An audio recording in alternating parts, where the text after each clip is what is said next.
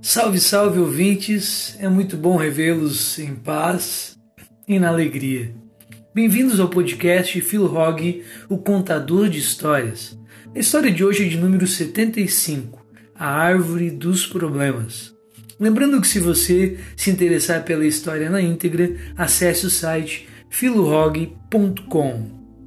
Essa é uma história de um homem que contratou um carpinteiro para ajudar a arrumar algumas coisas na sua fazenda.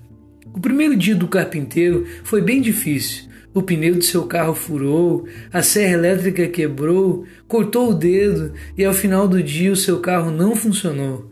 O homem que contratou o carpinteiro ofereceu uma carona para casa. Durante o caminho, o carpinteiro não falou nada. Quando chegaram à sua casa, o carpinteiro convidou o homem para entrar e conhecer sua família. Quando os dois homens estavam se encaminhando para a porta da frente, o carpinteiro parou junto a uma pequena árvore e gentilmente tocou as pontas dos galhos com as duas mãos. Depois de abrir a porta de sua casa, o carpinteiro transformou-se. Os traços tensos do seu rosto transformaram-se em um grande sorriso, e ele abraçou seus filhos e beijou a sua esposa. Um pouco mais tarde, o carpinteiro acompanhou a sua visita até o carro. Assim que eles passaram pela árvore, o homem perguntou: Por que você tocou na planta antes de entrar em casa? Ah, esta é a minha árvore dos problemas. Eu sei que não posso evitar ter problemas no meu trabalho, mas esses problemas não devem chegar até os meus filhos e minha esposa. Então, toda noite eu deixo os meus problemas nessa árvore quando chego em casa e pego no dia seguinte. E você quer saber de uma coisa? Toda manhã, quando eu volto para buscar os meus problemas, eles não são nem metade do que eu me lembro ter deixado na noite anterior. Então, o que essa mensagem nos ensina? Problemas existem a todo tempo e em todo lugar. Nossa vida é repleta deles.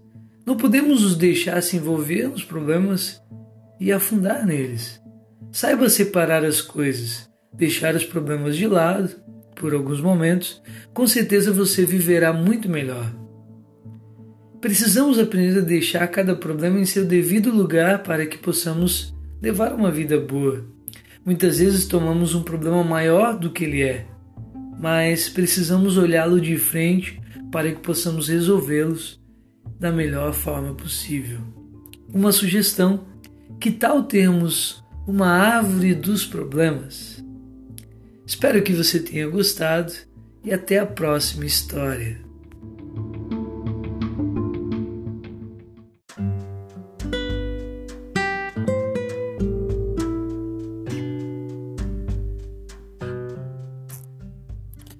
Salve, salve, queridos ouvintes! É muito bom revê-los em paz e na alegria e poder exercitar nossa reflexão em mais uma história. Bem-vindos ao podcast Phil Hogg, o contador de histórias. Lembrando que se você se interessar pela história na íntegra, acesse o site filohog.com.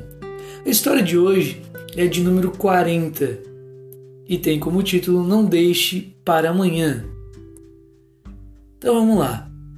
Era uma vez um garoto que nasceu com uma doença que não tinha cura. Tinha 17 anos e podia morrer a qualquer momento. Sempre viveu na casa de seus pais sob o cuidado constante de sua mãe. Um dia decidiu sair sozinho e, com a permissão da mãe, caminhou pela sua quadra, olhando as vitrines e as pessoas que passavam. Ao passar por uma loja de discos, notou a presença de uma garota, mais ou menos de sua idade, que parecia ser feita de ternura e beleza. Foi amor à primeira vista. Abriu a porta e entrou sem olhar para mais nada que não a sua amada.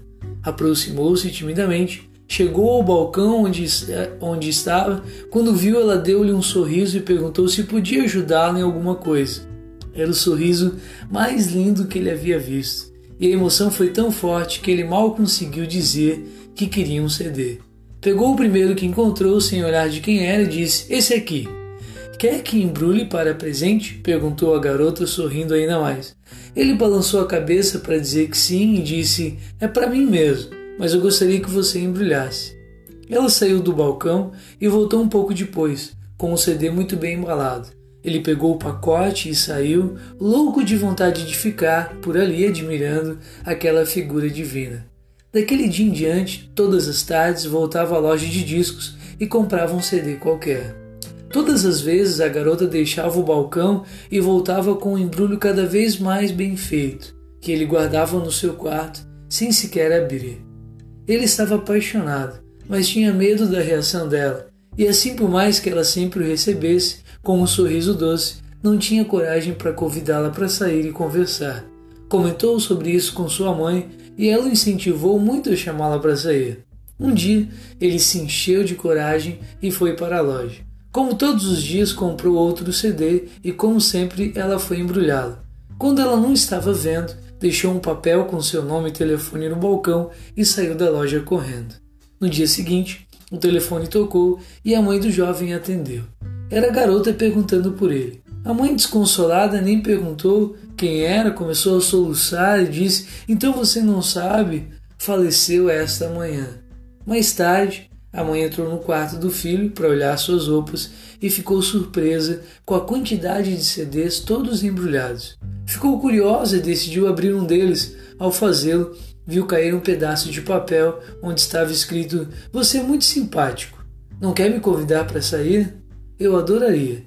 Emocionada, a mãe abriu outro CD e dele também caiu um papel que dizia o mesmo. E assim todos quantos ela abriu traziam uma mensagem de carinho e esperança de conhecer aquele rapaz.